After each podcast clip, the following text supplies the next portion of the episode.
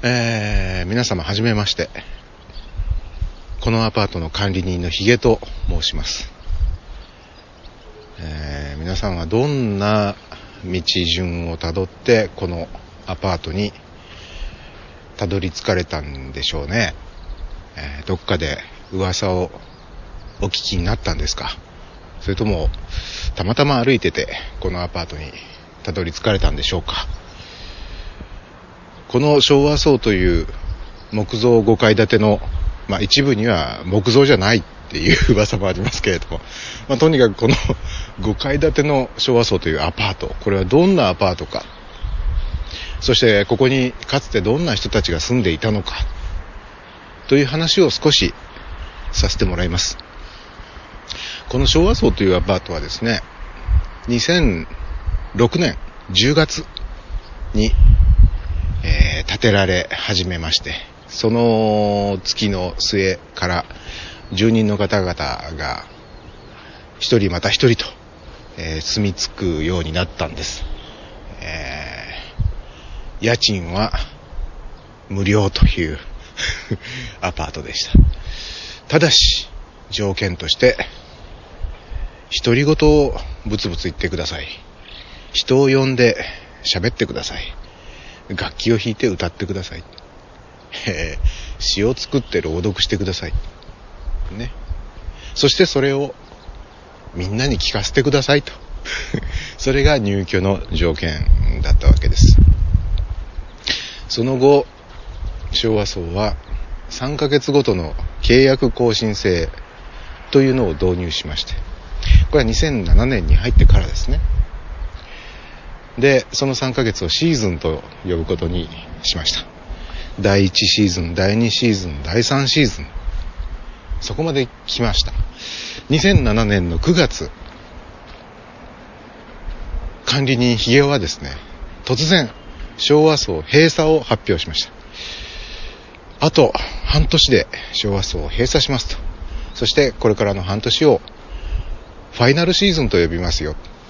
で、今まで、まあそれまではですね、木造2階建て。で、1階に7部屋、2階に7部屋、そして共同便所があり、管理人室があると。そういう構成でやってきましたけれども、ここからの半年は、入居を希望してくださる方がいらっしゃれば、どれだけでも増築しますと。上に、どんどんどんどん伸ばしていって、部屋を増やしますよと。いう、とんでもないことを言い出しました。そして、その半年も過ぎ、2008年の3月31日いっぱいで、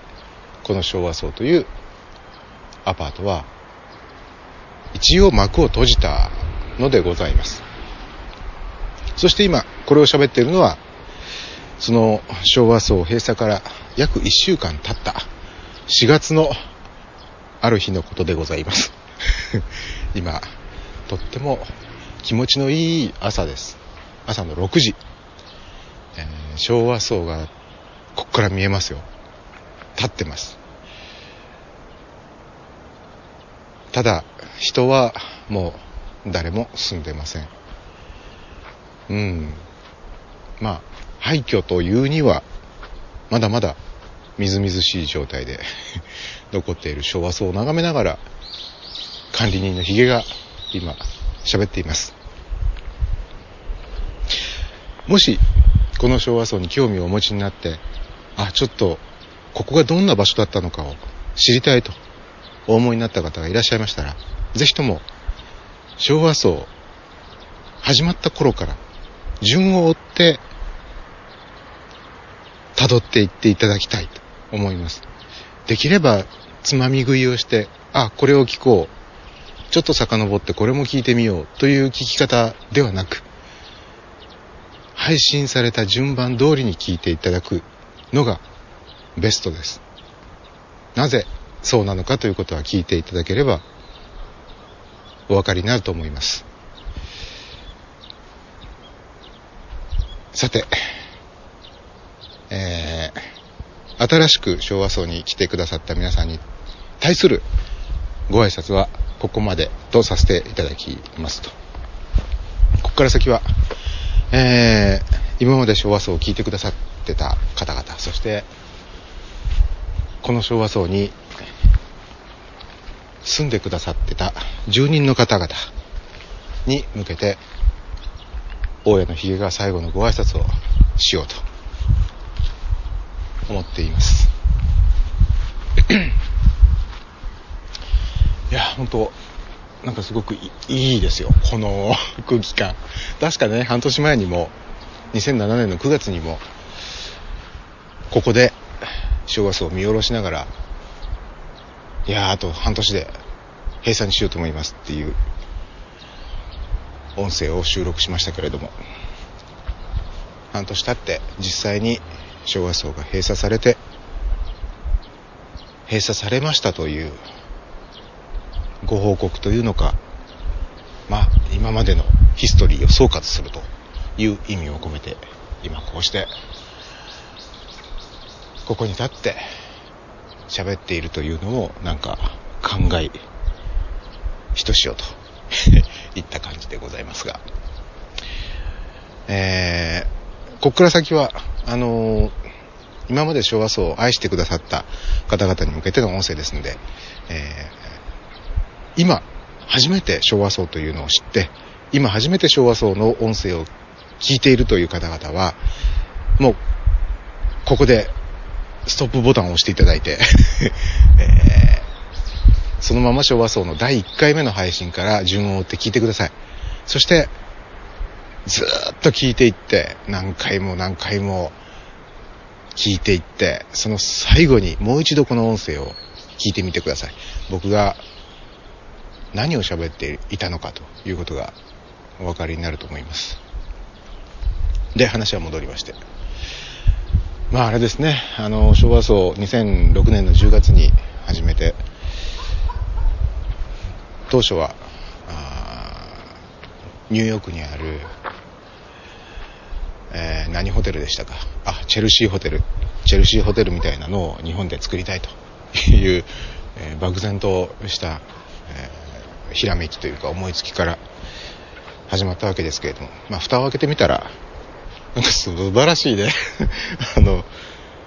あ、上出来って言うと失礼かもしれません。あの、入居してくださった方にはね。だけど、その、僕個人としては、上出来としか言いようがないですね。っていうか、想像以上のものに仕上がっちゃった。まあ僕は何にもしてないんです。僕はただ場所をを作っただけの話で、何もしていません。まあ極力何もしないようにしようと思っていたので、これで良かったんだとは思いますけれども、なんて言うんでしょうね。あの、これは昭和層最後の瞬間、最後の日の最後の瞬間に、昭和層にラジオンという生放送用のブログパーツが設置されていて、まあ、着せずしてその瞬間に昭和層の最後を見とるために何人かの方々が昭和層をアクセスしてくださってそしてそこでたまたまラジオンが放送されていることを発見してその生放送を聞きある方は無理やり マイクバトンを渡され喋ることになりというような形でね。でその中でもいろいろと昭和層って何だったんだろう私にとっての昭和層はこんなところでしたというような話が展開されました。でその中でもいろんな方が口にしてらっしゃったことなんですけれどもまあ僕もそれを強く感じてるんですけどもいろんな方々が集まって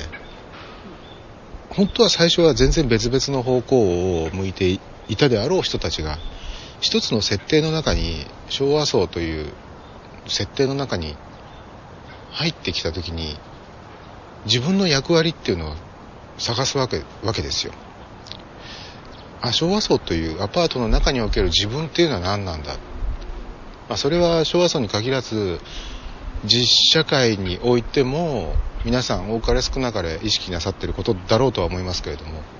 特にこのちょっと特殊な 昭和層という設定の中に自分から進んで入ってこられた方々はここで自分はいかに自分らしく振る舞い、他の住人の方々と協調し、ということを考えるわけですよね。その結果、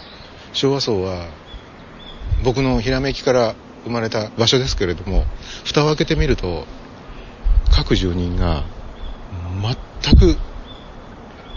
見事に反応し合ったんですね。あの住人の人がああいうことを言い出した。だから自分はこうしてみよう。そうするとそれに反応して次の住人が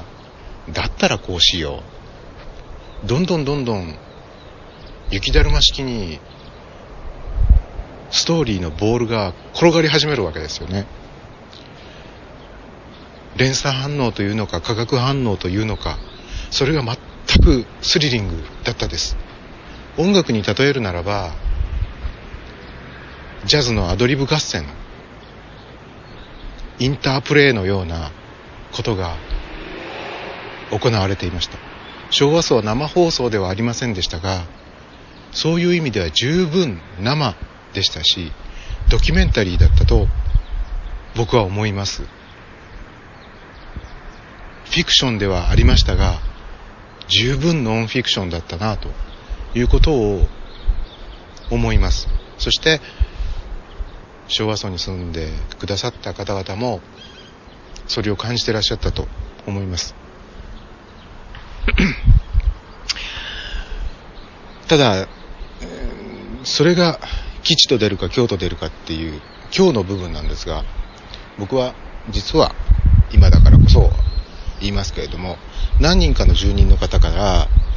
相談を受けたんです、え、自分の配信している番組、これは昭和層にふさわしくないんじゃないかっていう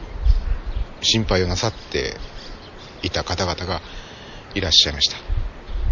他の住人の人はどんどんみんなで共同して一つのドラマを転がしているのに自分はまるで違うスタンスで昭和層という場所に住んで、そこでまるで違ったスタンスで番組を配信している。けど、これでいいんだろうか自分は昭和層にいてもいいんですかね？っていうような声を何人かの方から聞きました。僕は昭和層を始めた頃からそれが普通の昭和層の形だと思ってました。みんなが点で点でバラバラな方向を向いて、全然別々のことをやっている、そういうのが、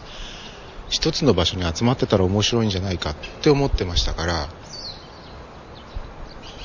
そういった声をいただいたときに、あ、いいんですよって。それでいいじゃないですか。っていうふうに毎回お答えしてたんですが、住んでいる方々にそう思わせてしまうほどの勢いがあったことは確かですし、まあ、奇跡のコラボレーションというのか連携プレーというのか、うん、誰かがきっかけを作るとそれがどんどんどんどんあらぬ方向へ転がっていき膨らんでいくというようなことが昭和層始まった瞬間から終わる瞬間まで続いたんですね。それは本当にものすごいことだと僕は思うんですね。誰も温度をとってません。みんなが自分のその瞬間その瞬間の判断でそうしていったんですね。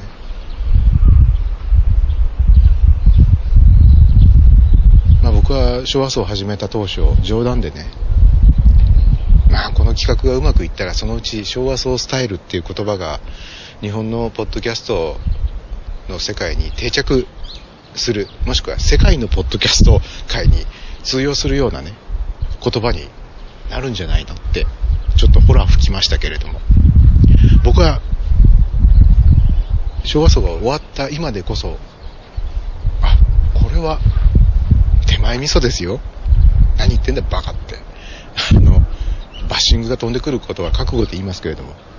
確かに昭和層スタイルっていうのはありました。これは、アパート形式の、ポッドキャスト配信システムというのか、そういうものを指すことを昭和層スタイルと呼ばせたいというようなことがあったんですけれども今僕が口にする昭和層スタイルっていうのはそんな仕掛け上の言葉じゃなくみんなが化学反応をして次から次へといろんなものをそこにぶつけて加えて転がしていく創作のスタイルのことを昭和層スタイルと呼んでもいいんじゃないかとさえ思っているのです。理屈っぽいねうん。あと一つね思い出すと ちょっと心に引っかかるなと思うのは途中から昭和層は契約更新制度を導入して3ヶ月ごとに、えー、住み続けますかそれとももう退去しますかというようなことを始めました。でもともとはなぜそんなことを始めたかというと一つの理由は誰かが出ていかない限り新しい人が入ってこないという意味でのまあとても悪い表現をすれば口べらし口増やし えー、ローテーションを生むための仕掛けであった、うん、その事実は否めないんです。でも、もう一つの理由は、昭和層に一旦入ったけれども、どうも、今一つ自分が思ったような活動ができない。かといって、ここから抜けていくという意見もなかなか言いづらいと。いう方がもしいらっしゃったら契約更新の制度を導入することで、えー、退去しやすくなる。じゃないかと思ったわけです。でその結果まあ第2シーズンとか第3シーズンとかっていう言葉が生まれて3ヶ月ごとに住人の方々の新陳代謝が始まったわけですけれどもやっぱりねあの自分で言い出したこととは言いながら昭和層から誰かが抜けていくことっていうのはやっぱり寂しいんですよね。うん。やっぱり寂しさを伴うことなんですよね。でなんちゅうのかな。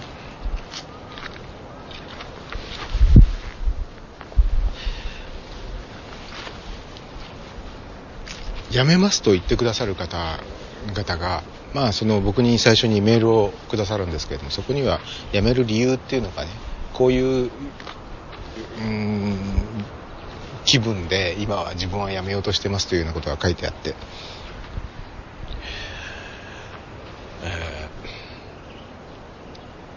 自分は今配信できていませんと。うんで、配信できていない状態で、このまま昭和層に居座るというのは、どうも気が引けると。えー、だったら、昭和層を退去して、新しい人に入ってもらった方がいいんじゃないかと思いましたという理由が圧倒的に多かったですね別にその昭和層を辞めたくて辞めるんじゃなくて自分は昭和層にいていいんだろうか昭和層にふさわしいんだろうかっていう理由なんですよね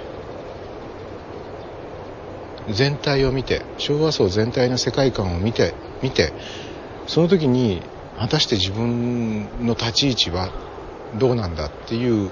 ことを考えて昭和層を去る決意をなさっているわけですよね。僕はうん昭和層という場所は、えー、常に満室じゃなきゃいけないっていう思いもなかったですし常に新しい人が入って古い人が出ていってというそういうアパートでなきゃいけないとも思ってなかったです。ですから同じ人がずっとその場に居座ってくださっても全然構わないと思ってたんですね。だけどうん。やっぱりその契約更新制なんていうのを導入したがためになんかちょっと切ない気持ちになっちゃったりすることもあって。まあそんなこともあって第3、えー、シーズンが終わってもうあと半年でやめよう、えー、ファイナルシーズンに突入しようとした時には思い切って部屋数の制限を取っ払って来るものは拒まずっていうことでどんどんどんどん増やしていった、まあ、その背景にはそういったことがあってそういったことを僕が感じていたということなんですね。そうだこんな締めっぽいこといっぱい喋ってる場合じゃないね。へへもうものすごいいっぱい喋ってますよね、えー、もっと本当は喋るべきことがあったような気がするんですけどね。うん。あそう。僕はねあのこの昭和層という場所がどんな場所だったのかとかあの果たしてどんな意味を持っているのかとかね。うん。そんなことよりもすごく単純にいろんな人と出会えたことが嬉しかったんですね。それまで全然やり取りをしたこともないしあのはっきり言えばあのその存在すら知らなかった人がいきなりメールを送ってきてくれて昭和層に入りたいんですって。ところであなた誰ですかみたいな、まあ、そういう初対面ですよ。全くの初対面という状態で昭和層という一つ屋根の下に住むようになったと。そのことが僕にとっては一番の財産だったなっていうふうに思います。で実際に昭和層の忘年会というのもあのオンライン上でもオフラインでも行われましたよね。でそれから昭和層の何々っていうふうにあの冠がついてなくてもポッドキャスト系のイベントに皆さんが参加なさった時に「あ私は昭和層の何号室の何々です」という紹介を自己紹介をして「あ私は何号室です」みたいなこともあったと聞きます。なんかそういったあのそれまでまるで線で結ばれてなかった人たちが線で結ばれたということが一つ財産かなというふうに思いますですね。まああんまり長々と喋っててもあれなんでそろそろ締めくくらないとね。まあこの音声前半部分はあの初めましての方々に対する、えー、大家のコメントでした。でそれはなぜかと言いますと昭和層というアパートは2008年の3月に閉鎖になりましたけれどもいつまでもまあいろんな事情が許す限りいつまでも この場所にあそこですよね。そこ見える。見えますよね。そこにね、えー、いつまでもそこの場所に昭和層はあるんですよ。で1年後なのか2年後なのか10年後なのか20年後なのか分かりませんけれどもたまたま昭和層の前を通りがかる人が何だろうと思ってその昭和層の中に入ってみることもあるかもしれないじゃないですか。で会ったら楽しいじゃないですか。ワクワクしません？あの僕はある方のブログにもコメントを書きましたけれどもなんとなくタイムカプセルっぽくないですか？20年前のタイムカプセルをたまたま見つけて開けちゃったと。そしたらどえらい面白いものがそこに詰まってたっていうようなね。なんかそんなだから昭和層をタイムカプセルにしました。もしくはその方のブログにも書きましたけど不発弾に 不発弾です。いつ爆発するともしれない。不発弾にしてしまおうと。たまたまそのそのその もうあれですよ。あのろれつが回りませんよ。たまたまその上を通りがかった人ごめんなさいね。みたいな。ポカーンみたいなね。そうなってくれたらなんかワクワクするなぁと愉快だなぁと思って。うん。だからもしかしたら2020年とかね。2030年今これを聞いてらっしゃるあなたは何年ですか？何年の段階でこれをお聞きですか？私は今2008年を生きていますが、